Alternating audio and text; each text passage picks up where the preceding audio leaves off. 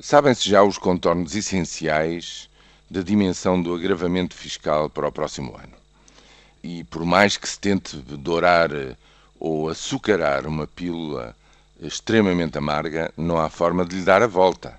O agravamento do lado das receitas estará na casa dos 4 mil milhões de euros.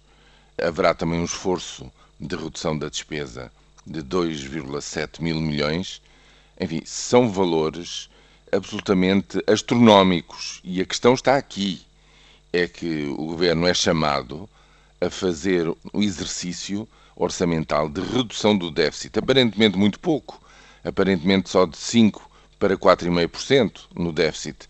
Na prática, são 3 pontos percentuais mais a redistribuição da carga injustamente concentrada este ano nos funcionários públicos e nos pensionistas do Estado.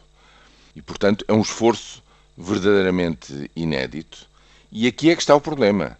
A dimensão da redução do déficit contra a economia, numa situação em que a economia se afunda 3%, e na previsão de que no próximo ano, pelo efeito deste mesmo orçamento, continua a cair a economia, é efetivamente uma dimensão muito grande e vai fazer-se sentir mês a mês nas retenções salariais, sobretudo a partir da classe média, enfim, daí para cima, vai haver efetivamente menos dinheiro nos bolsos de cada família em Portugal. E isso, enfim, as contas vão poder ser feitas. Seguramente as tabelas de, de retenção na fonte não levará muito tempo depois da aprovação do orçamento a serem divulgadas e, portanto, isso será claro e pesará no bolso de cada um.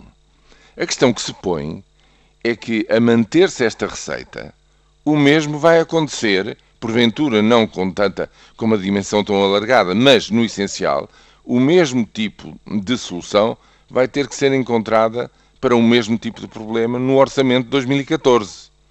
E aqui é que se põe um, um problema essencial.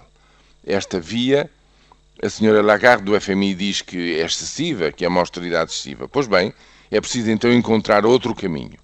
E esse caminho só se encontra a nível europeu, quando numa estratégia conjunta se decidir aliviar, nomeadamente, os encargos com juros através da emissão de obrigações a nível europeu.